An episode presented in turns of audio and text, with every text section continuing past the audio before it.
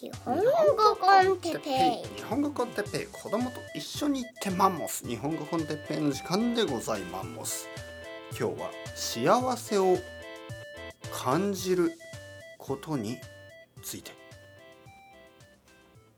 はいはいはい暑いですね。暑い。暑いけどもうしょうがない。夏ですからね。はい夏を楽しんでいきましょう。えー皆さん日本語 con Teppei の時間ですね。元気ですか、えー僕は今日も元気ですよ、えー今日ねあ暑いからあまりに暑いので、えースイカを買って、えー食べました、えースイカを買ってきたよと子供に言うと子供がね「えーアイスクリームがいい」と言うんですね。はいもう最近の子供たちはスイカでは喜ばない。あの僕が子供の時はあのスイカはすごく喜んでましたけどね、はい、まあまあ僕の子供もスイカは好きですが、えーやっぱりアイスクリームの方がいいみたいなね。はい。舐めてますね。あいつら。あの舐めて舐めてるね。舐めてると言いますね。アイスクリームを舐めてるわけではなくあのまあなんていうかな。まあ舐めてるってどういうニュアンスですかね。えーなんかこう調子に乗っている？なんかこう可愛げがない？そんな感じですかね。スイカ買ってきたよイエーイやったーって言わないんですよ。舐めてるあいつら。はい、あいつらってまあ僕は子供は一人しかいないですよね。あのまあ一般的に日本の子供たちがあのスイカで喜ばないですよね最近はね。あのなんか果物よりもなんかこうアイス、うん、しかもアイスもなんか美味しいアイスとかね。なんかハーゲンダッツ食べたいみたいな。ふざけるんじゃねえよお前らみたいな。いくらすると思ってんだ、ね、俺だってそんなにハーゲンダッツをいつも食べられるわけじゃないぞ、ね、あのさらに言えばあのハーゲンダッツってちょっと値段の割にまあまあじゃないですか。どう思いますか皆さん。はい。いや美味しいですよ。美味しいけどちょっとなんかそのそれぐらい出せばもっと美味しいアイス買えるでしょ、はい、ちょっとハーゲンダッツのその値段が味に十分合ってない気がしますね。なんかこう中途半端に高いしまあ美味しいけどその値段の割には僕は感じないですけどね。どうですか皆さん？どう思いますか、はい、まあまあ今日はアイスクリームの話をしたかったわけではでな、えー、だらだらだだわけではなくあの幸せについてですねちょっと話したいと思います。あのまずあの語弊があるかもしれないので全ての国の全ての人たちがそういうわけではない。ねえーいつもこうやってグループとかそういう人たちのことを話す時にちょっとあのざっくりとね話してしまいますからあの全ての人がそうじゃないという前提でまず話を聞いてください。ある人があのブログに書いてました。えーその人はあのカンボジアに行ったらしいですね。最近旅行カンボジアに。まあ旅行ですよね。はい。でもちょっとあのまあいろいろなプロジェクトのために行って、えーカンボジアのまあいろいろ現地の人ですね。子供たちや大人たちに会った。で彼がそのまあその日本とのね、まあ、違いをざっくりとざっくりとですね。ざっくりというのはその大まかに。ね、さいさっき僕が言ったように細かく言えばみんな人によって違うんですがまあ一般的な感覚として、ねえーざっくり言えば、えーとてもあのポジティブな人が多かった。ね、もう子供もあのティーンエイジャーも大人もみんながなんかこう希望にあふれているようなね感じがした日本では最近感じられないような、えーそういうポジティブなエネルギーを感じましたと彼は言っていた。はい、でこれがですねあのまあまあこれもね一般的にという話なので語弊があると悪いですからね。えーでもなぜそのいわゆる発展途上国いわゆるねまだまだあの発展している国たちえー例えば日本とか、まあ、ヨーロッパのあの特に西の方や、えー北の方そしてアメリカとかねアメリカ合衆国とかなんかこうまあ若い人は希望があまり持てない将来未来についてなんかこう良くなる気がしませんよね。どちらかというと親の世代の方がなんかこう家を持っていたりでも若い人たちはお金もない仕事もないみたいな、えーそういうまあ先進国が多いですよね。ではるかに貧しいような国の人たちの方が目がキラキラしている。ね、なんかこう未来未来とか将来がなんとなくあの希望のあるように感じられる。でそれはなやっぱりあの漠然としたこう未来への希望なんですよね。なぜそのポジティブになれるかというと今は大変だけどあの必ず未来が良くなるような気がするんですよね。まあそれがあの本当の時もあるし期待が裏切られることももちろんあります。だけど例えばですよあの日本だってそうでしたね、えー僕のおじいちゃんとかおばあちゃんがねあのよく言ってましたねあの昔の子供たちはねもっとあのキラキラねこう希望を持ってたどうしてあの今の子供たちはそうじゃないのかなみたいな。でどう考えてもですよどう考えても僕のおじいちゃんとかおばあちゃんが子供の時なんか最悪ですよね。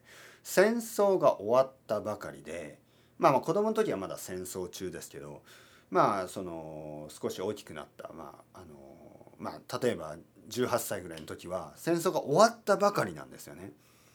えーもう本当に最悪の最悪のはずなんですが、えーそこからですね、え毎年毎年良くなっていった。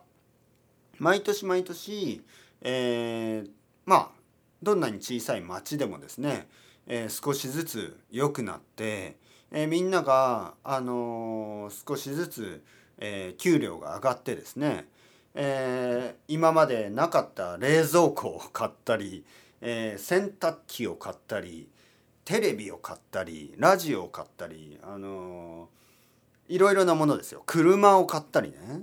しかもその車がまあ10年ぐらいしたらもっといい車を買ったりね。みんながですよ。みんながすごく貧しかった人たちが少しずつねチョコレートが食べられるようになってケーキが食べられるようになってなんか少しずつですよ。良くなってるんですよ。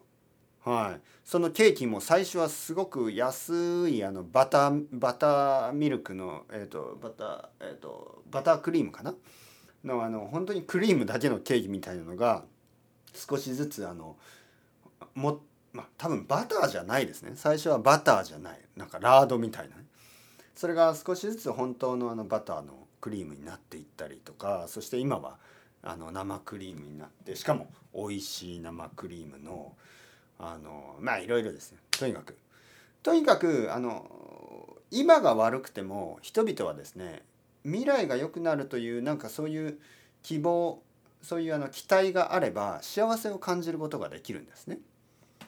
でもまあ一度ねあのこうやってまあ僕の子供のお話しましたけどなんかこうある意味満たされているとまあスイカを食べたぐらいでね喜ばなくなるわけですよ。幸せを感じない。でセブンイレブンの安いアイスクリームでもまあどうなんですかねまあ気持ちは分かります本当に僕もそうでしたからね僕は子供の時からそんなにあの日本人の生活がまあ特に良くなったという感じは正直ないですね。もちろん僕は子供の時はインターネットがなかったしだけどまあ大人になるにつれてもっともっと便利になりましたよね。ただねその便利便利さというのは例えば僕のおばあちゃんやおじいちゃんが経験したような大きな変化ではない。うん、もちろんインターネットがあるというのは便利ですよ。アマゾンがあるのは便利ですよ。Spotify や Netflix 便利でしょう。だけどそのなんていうかなちょちょっとそのエッセンシャルじゃないんですよ。本当に。アマゾンがなかった時もまあ本屋に本を買いに行けたしコンテンツはいくらでもあったんですね前から。古本屋に行くのは楽しかったしね。えーはっきり言ってアマゾンのおかげで、えー古本屋に行ったりしなくてよくいいしいろいろなお店に行って値段を比べたりする必要はないんですけど逆に失ったことも多いんですよ。あの彼女とレンタルビデオに行ってどのどの映画にするっていう時間や経験、ね、デートねデートを奪いましたよね。アマゾンプライムがなかったらネットフリックスがなかったらデートできたんですよ。レンタルビデオ屋でこれどうこれどうあのどれにする？1時間ぐらいダラダラダラダラ話ができたんですよね。好きな女の子と。それができなくなった、ね、経験がなくなっちゃった。はい。あとは本屋に行って本をペラペラこうめくりながらどの本を買おうかなって30分ぐらいこう考えるね。その経験ね。でその本屋また近くの別の本屋隣の町の本屋電車に乗って本屋に行ってやっと見つけた一つの本。それを持って喫茶店に入ってコーヒーを飲みながらあのちょっと本のね最初のチャプターを読むとか。今はまあ例えば Amazon であの Kindle ブックの最初のチャプター読めますよね自分の部屋で。でも外に出て電車に乗ってその本屋に行くっていう経験がなくなってますよね。だからある意味便利にはなったけどなんか経験がなくなった部分もあるんですよ。でもね例えばおばあちゃんの僕のおじいちゃんおばあちゃんの時代に、えー洗濯機が洗濯機が手に入りましたね。洗濯機がなかった時代は、まあ、手で洗ってましたよね。そんな経験いらないでしょ？そんな経験なくていいですよね。だからまあ懐かしい手で洗いたかったなんていうおばあちゃんはいない。おじいちゃんもいない、まあ、おじいちゃんはそもそも洗濯してないでしょ？その時代。女の人がみんなあの朝から晩までずっとあの家の仕事ばかりしてましたよね。もう何もできない。それ以外のこと。そんな時代には戻りたくないですよねもちろん。そんな時代を生きてたおじいちゃんやおばあちゃんがあのーなんか昔はその何て言うかなまあ悪い時代ですよねもちろん。だけど希望は見えたわけですよね。未来が良くなっていく。で今の僕たちはこんなにいい生活をしてるのに未来がなんとなくあのいいような気がしない。まあこれはですねあのまあ心理的にはまあ普通のことですよ。まああの発展してしまってですねなんかこうこれ以上良くなることって本当になんか小さいことばかりでしょ？もっと便利になっていくけど便利になった分なくなる経験やあのいいこともあるし昔みたいに全てが本当に良くなるというよりは人によってはねなんか今悪くなってると感じるかもしれない。ね、本屋がどんどんなくなったりあのレストランが全部チェーン店になっていったり。それって良くなります良くなってますか？それとも悪くなってますかっていうと人によって違いますよね。人によって良くなってるというし人によっては悪くなってるとも言えるでしょ昔みたいにみんながね口を揃えて「ああ良くなった。冷蔵庫があるのはいい。洗濯機があるのはいい」そういう時代ではないんですね。食べるものがあるのがいいね。おじいちゃんやおばあちゃんは食べるものがなかった時代に生まれてそれからバナナが食べられるようになる、ね、みんながバナナが食べられるようになる。今の僕たちはバナナ当たり前ですよね。バナナ。バナナで喜ばなくなっちゃったでしょ？バナナ食べて喜んでる子供なんていないですよね。なんて悲しい、ね、バナナで喜びましょうよ。バナナ美味しいですよ。ああ甘い甘い美味しい、ね、もちろん。チョコレートよりは甘くないかもしれないけどね。バナナの方が健康にもいいですよ。頭にもいいですよ、ね、そうやってあのなんかこう幸せを感じにくくなってますね。感じられない。ここでここでですよ。ここで僕は言いたいことがある。皆さんに。いいことを言います。今からね。いいこと。皆さんは本当にラッキーだということ、ね、幸せを感じるためにやっぱり毎日毎日何かが良くなっている。未来は必ず良くなるという経験が必要だと言いましたね。そこで皆さんはその経験を今選んだんです。皆さんはその経験をしているんです。これが言語の勉強。これが日本語の勉強ですね。他のことではなかなかこのいわゆる上達良くなっている。ね、何かが良くなっていると感じることがなかなかできない。こういう時代を生きている。我々でも。未来が良くなる、ね、必ず1年後は良くなる。2年後はもっともっと良くなる。3年後はもっともっともっと良くなる。と感じられる。このまあ唯一とは言わないけどこのことが言語学習。語学学習。日本語の勉強なんですね。日本語の勉強をすれば必ず始めた時よりも1ヶ月後は絶対良くなるし1年後はもっと良くなるし2年後はもっともっと良くなるし3年後はもっともっともっと良くなる。まあ多分ねまあいろいろなあの空手とかね剣道とかあのまあ多分いろいろなスポーツとかもそうだと思う。あのそういうものをやってる人たちはまあ同じような感覚なんでしょう。ただねスポーツの一つ一つだけですね大きいリスクがあります。二つあります二つ。二つ大きいリスクがある。一つは怪我。怪我をした時にできなくなるんですよね。はいその時の大きいあの感情の挫折。挫折の感情。挫折というのはああ僕はもうダメだ。これはちょっとリスク大きいリスクですね。怪我。でもう一つがあの年ですね。年を取る。年を取ると前の年よりも悪くなるんですよね例えば走ってる人がいますねマラソンとか走ってる人多分ある程度年を取ると1年前よりも遅くなるんですよね走るのが。でそういう経験がやっぱりあるからここがちょっと語学学習に比べるとおすすめしにくいところですね。ずっと未来の方がもっともっともっと良くなるとは言えないのがスポーツの世界ですね。ただ言語はですよ。言語は本当に良くなります。必ず。必ず良くなる、えー、もちろんねその話し方とかが例えば80歳ぐらいになると60歳まあまあ80歳はもちろん全てのことでちょっと難しくなるけど例えばまあ60歳ぐらいになるとね、えー、40歳の時よりも話すスピードとかね、あのー、そういうのが遅くなる。まあそれは分かります。分かるけど分かるけどあの逆にですねあのリーディングやライティングあのそういう、えー、文章能力っていうのはあの上がりますから40歳よりも60歳の人の方がまあもちろんねそのある種類のある種類の文章はを書くのはもちろん若い方がいいかもしれない。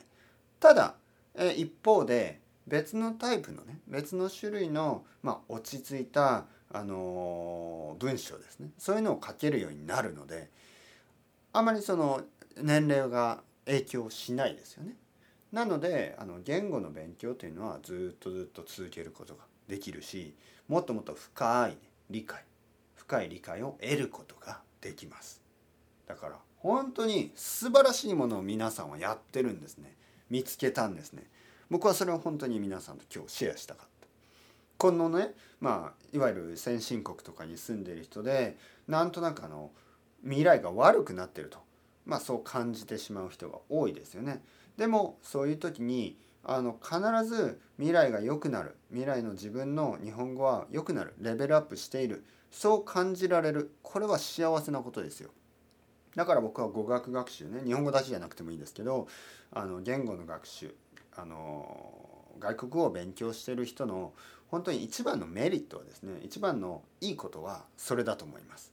日々自分が上達してると感じることができる。もちろんもちろん心理的にはああ私の日本語は全然上達してないと。感じる瞬間も多いでしょう。たくさんあると思います。ただそういう人はねやっぱり1年とか2年とかそれぐらい長く考えてください。ね。例えばまあ1年ではまあちょっと難しいですけど2年2年にしましょうね2年。えー、日本語をコツコツ少しずつ勉強して2年間して上達してない人は絶対いません。これもう断言できます。えー、日本語をコツコツ少しずつ勉強して2年2年してね2年経って2年前に比べて全然上達してない人なんて一人もいないはずです。ね、それは僕がもう100%保証します。100%まあもしねその2年2年後にね頭をぶつけてしまったとかねなんか事故に遭って頭あの頭をこう強く打ってね全てを忘れてしまった、まあ、そういうことは特別な例外としてあるかもしれないですけど普通の人であればあの必ず2年後良くなってますからね。あのどんなに自分がああ私は日本語は本当に苦手という人でさえも2年経てばあの必ず上達します。もちろん勉強すればですよ。何もしなかったらダメですよ。